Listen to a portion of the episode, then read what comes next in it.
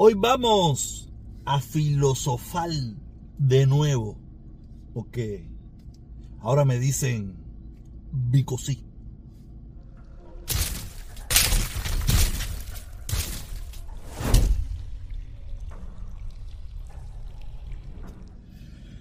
Yo hice un video contigo, yo hice un video contigo que tiene muchísimas visualizaciones, de una persona que me decía que por qué yo me preocupaba por, por eh, los derrumbes en Cuba, cuando tenía que preocuparme por los asesinatos de niños. O sea, yo hice un video contigo, eso que a mí me gusta hacer de TikTok, que se hacen muy populares, que tienen miles de visualizaciones en TikTok. Tú sabes, y, y yo hice cierta explicación, pero hoy quiero hacer esa explicación más, más, más, más grande, ¿no? Más, más abierta. De qué cosa significa totalitarismo, dictadura, que es lo que hay en Cuba, a democracia. en Estados Unidos hay una democracia muy, muy débil en estos precisos momentos, pero todavía hay una democracia. ¿Y por qué le digo todo esto? Porque ese muchacho que me hablaba me decía que me tenía que preocupar por los tiroteos. Y es verdad que yo me preocupo. Yo he hecho cientos de videos hablando del problema de las armas, cientos de videos, que es lo máximo que puedo hacer. Yo no puedo hacer más nada que eso. Yo soy una persona. Y usar mi poquita influencia que puedo tener en las redes sociales para, para mover conciencia. Si se mueven o no, ya eso es otra cosa. Pero eso es lo poquito que yo puedo hacer. ¿Y qué pasa? En la democracia, que es el gran, la gran virtud o el gran defecto que tiene, es que tú tienes que conciliar a muchas personas para poder llevar un proyecto, una idea, una ley hacia adelante.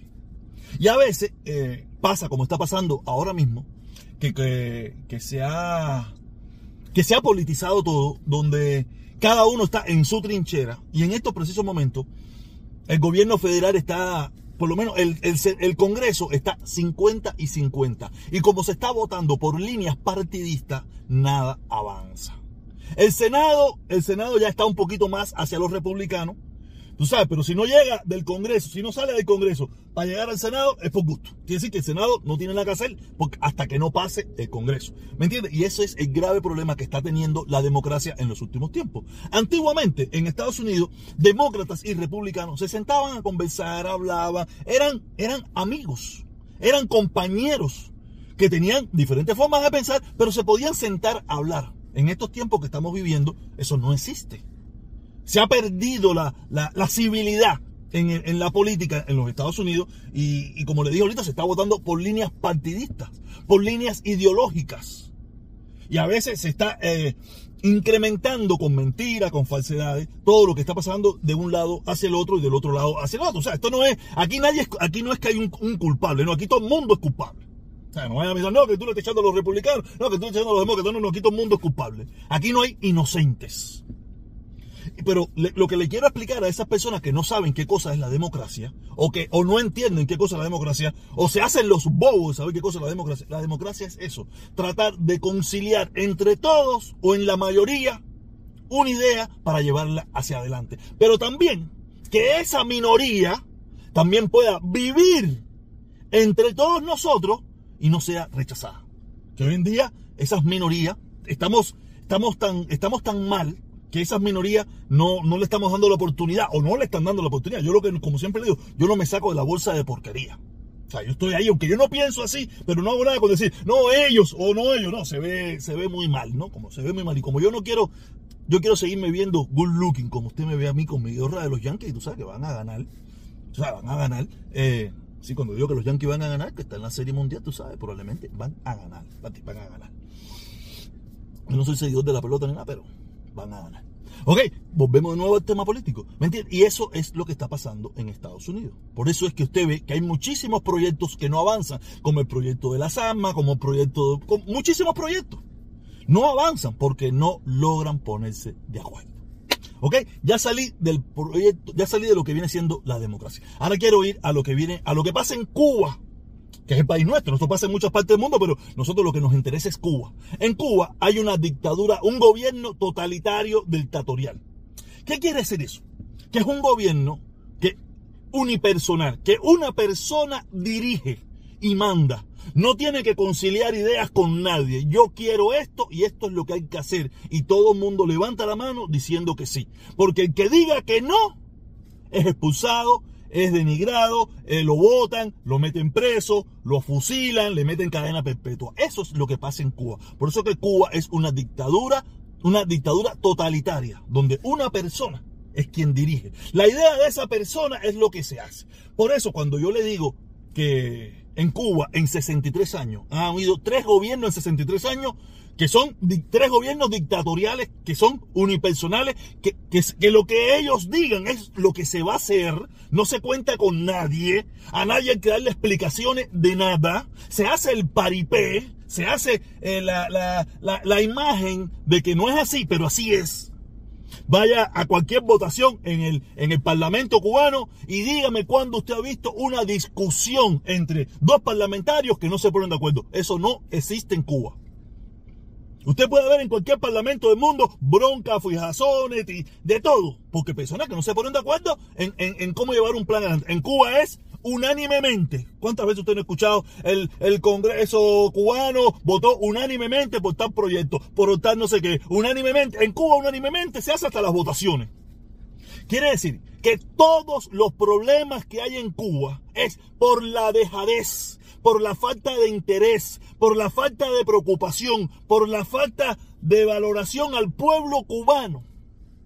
Porque han tenido todos los recursos. Hoy en día, hoy en día están muy jodidos de recursos, todos lo sabemos, pero por mucho tiempo tuvieron todos los recursos del mundo que le donó la comunidad, eh, eh, los excomunistas, toda esa gente le donaron millones de millones de dólares para mantener esa dictadura en pie, porque necesitaban un satélite cerquita de los Estados Unidos. ¿Y qué hicieron? Arreglaron algo. Eh, sí, hicieron algunas cositas, no lo vamos a negar, no vamos a hacer, no vamos a mentir, no vamos a tapar el sol con, con un dedo. Pero pudieron hacer muchísimo más porque no tienen que contar con nadie. A nadie. No tienen que ponerse de acuerdo con el alcalde de Luyanó, con, los comisionados de Santo Suárez, con los comisionados de, del Auton o con los comisionados de Marianao. No tienen que ponerse de acuerdo. Dice el presidente que hay que hacer esto y punto. Y todo el mundo a correr a hacerlo.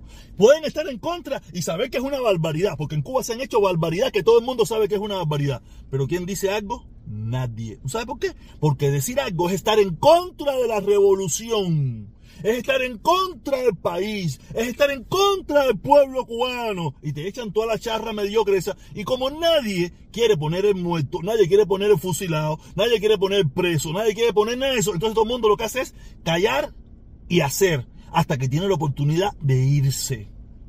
Por eso, cuando en Cuba se derrumba un edificio, responsabilidad de Díaz Canel. Cuando en Cuba se inunda las calles, responsabilidad de Díaz Canel. Cuando en Cuba, eh, lo, que pasa en Cuba es responsabilidad de Díaz Canel, porque es el presidente dictador totalitario de Cuba.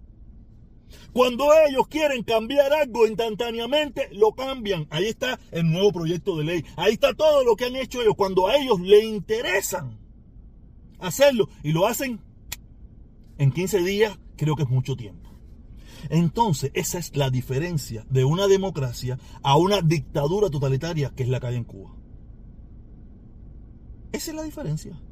En Cuba, manda un hombre, decide una persona o decide un grupito pequeño, que probablemente entre ellos 5, 6, 7 o 10 personas puede haber ciertas diferencias, pero hay una línea de pensamiento que es seguir adelante porque saben que ese es el único objetivo de mantener el poder.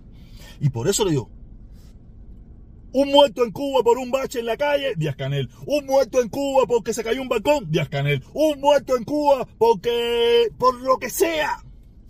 El único responsable es Díaz Canel. No el bloqueo, ni el embargo, ni el imperialismo yanqui. No, no, no, eso es mentira, eso es falso. Esa es la mentira y el cuento que, que nos venden para disfrazar el fracaso como sistema político, como sociedad, como gobierno, como todo que son. Pero lamentablemente, yo antes siempre supe que era un fracaso. Pero me, quise yo mismo disfrazar la idea de que el embargo, yo mismo soy, yo mismo cometí ese error, yo mismo me, me hice la araquiri. Y le llevé esa araquiri que yo me hice a muchísima gente. Y ahora es que, que, lo que siempre supe o que lo que siempre tuve en mi mente, te lo estoy diciendo. De que eso es una dictadura totalitaria, asesina, de corte batistiano. Y cuando le digo corte batistano, quiero, quiero volvértelo a, a decir.